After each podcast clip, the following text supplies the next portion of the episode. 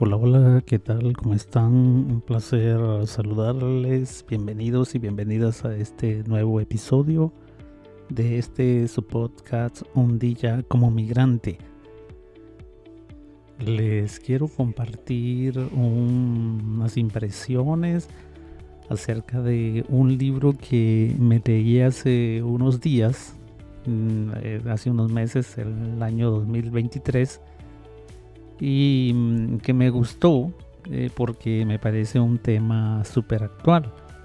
El, el, libro lleva como título Resolver los conflictos y cómo manejar las situaciones difíciles.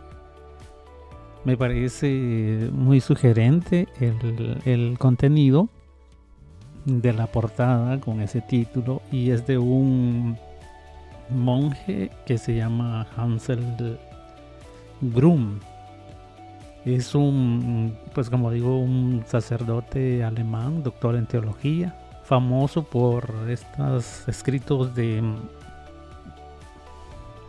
relacionados entre espiritualidad y psicología moderna, eh, si se puede decir algo así, que, encuentro en, en estas páginas de internet es un monje alemán y tiene muchos libros, ha escrito muchos libros en esta sintonía de, de la espiritualidad y la psicología. Pensemos en la verdadera felicidad, luego está pensamientos sanadores, sanación del alma, Administra tus miedos, límites sanadores, Jesús, estoy cansado, la sabiduría de los padres del desierto, la fuerza transformadora de los sentimientos negativos, fuentes de la fuerza. Por decir algunos eh, títulos que se encuentran apenas entrando al internet. E, es, tiene muchos, muchos escritos ¿eh? y escribe de una manera muy sencilla, fácil de entender. No utiliza un lenguaje así complicado. Para ser alemán, su reflexión es bastante directa y, y va al grano con sus propuestas.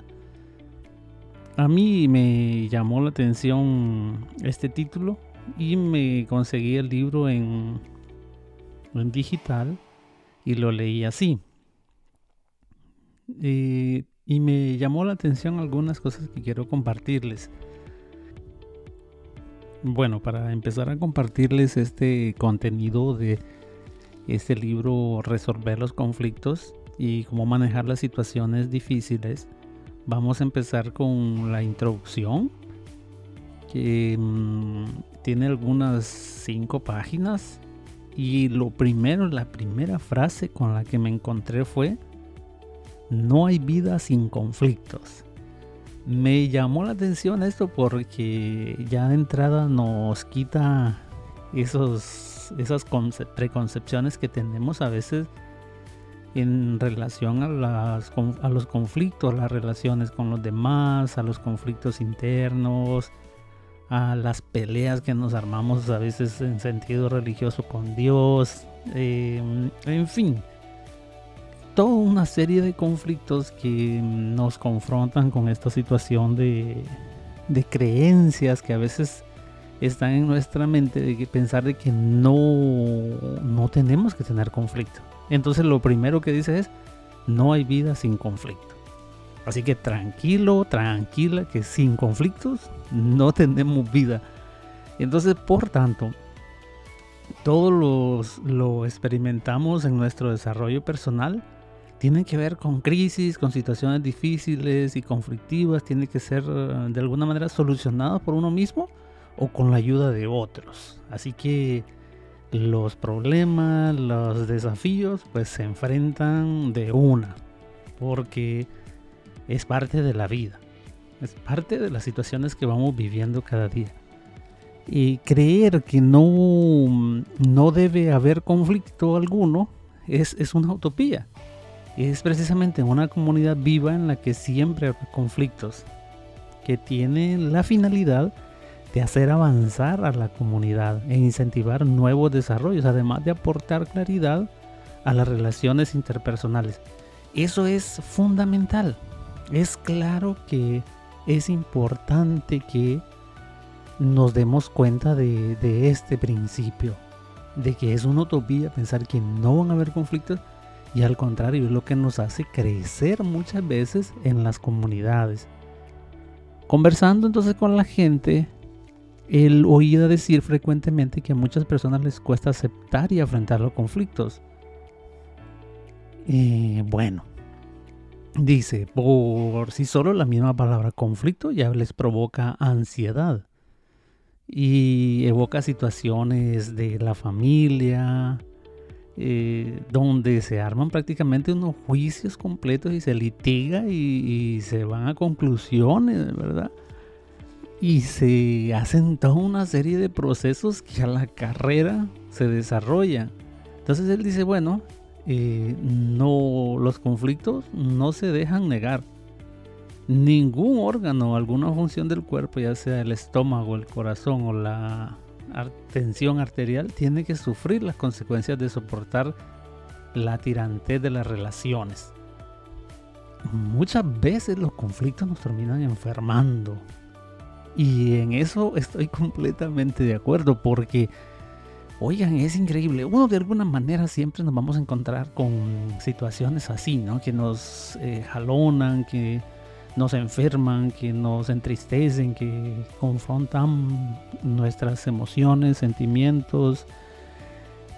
Pero ya cuando nos llegan a hacer, mm, nos llegan a afectar el cuerpo, la mente, pues sí hay que poner atención cómo estamos dando resolución a todos los conflictos, o por lo menos aquel que nos afecta más.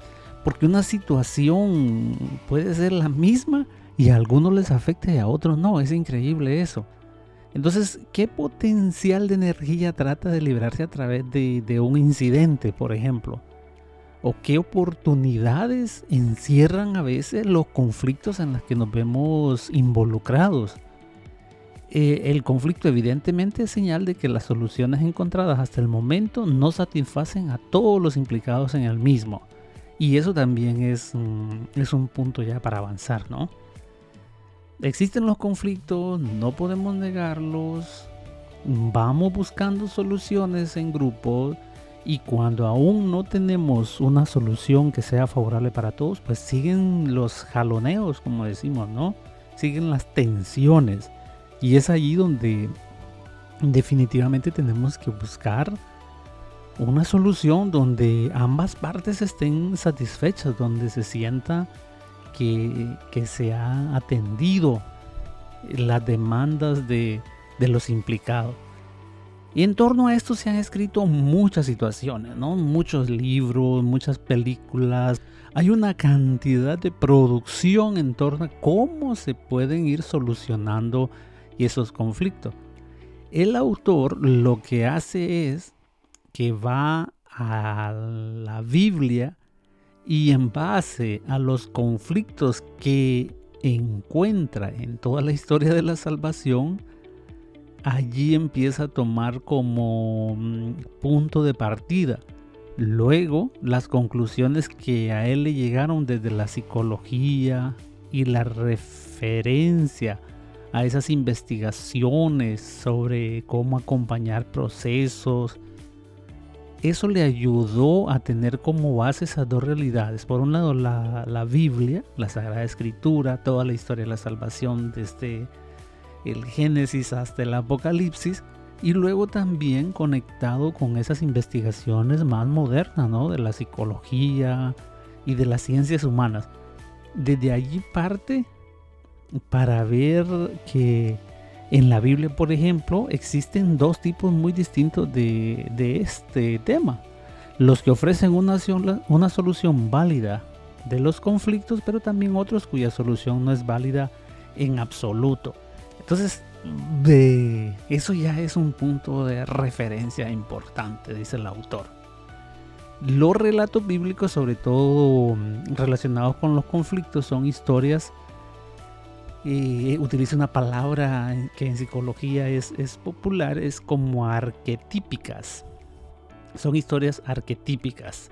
Y a lo mejor esta palabra pues sí requiere un poco de, de ampliar el contenido, ¿no? Arquetipos en psicología hace referencia a, digamos, como a las disposiciones psíquicas preconscientes, universales e innatas que forman el sustrato del cual emergen los temas básicos de la vida humana.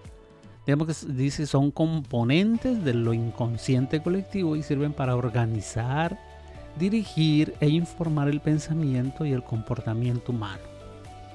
Algo que subsiste, ¿no? Algo que ya, digamos, damos por hecho que mm, estamos de acuerdo eh, todos o la mayoría.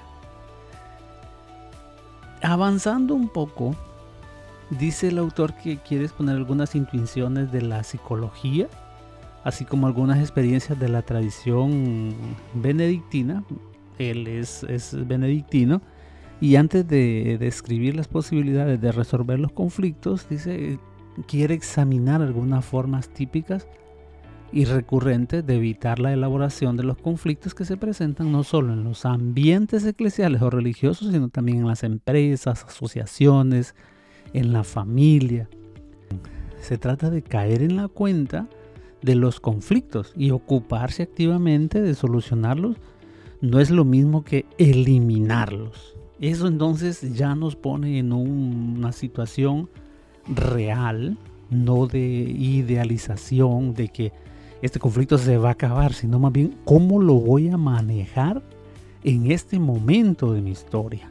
En este momento, qué demandas tiene este conflicto o qué me está demandando y cómo lo puedo manejar. ¿Qué acciones voy a tomar en concreto para orientar mejor esta realidad que ahora me, me encuentro? Por tanto, ya esa, esa, introducción nos ubica en lo que va a tratar el, el texto, ¿no? No se trata de eliminar, sino caer en cuenta de los conflictos que nos habitan, ocuparnos de ellos activamente, qué cosas voy haciendo constantemente cada día y que me ayudan a orientar de una forma u otra la resolución, el manejo, la orientación, la gestión más asertiva en torno a los conflictos. Es algo muy distinto, es, eh, es como una actitud de quien pretende evitar a toda costa el conflicto, ¿no? Por lo cual es posible que ni siquiera lo perciba, según el principio de lo que no tiene derecho a existir, no existe simplemente. Hay esquemas de una relación semejante con conflictos existentes que se proponen una y otra vez que no pueden considerarse verdaderamente orientados hacia una solución. En el texto que sigue, el autor presentará entonces brevemente esas tipologías. De, vamos a empezar entonces con ese primer capítulo de las formas de evitar o las estrategias de suprimir esos conflictos que pueden ser una respuesta inmediata, pero que a lo mejor no es como la ideal. Así que con esta parte se inicia, se hace una introducción de lo que es el texto y vamos a ir avanzando capítulo por capítulo, resaltando aquellos puntos que me llamaron la atención y que nos pueden servir a todos.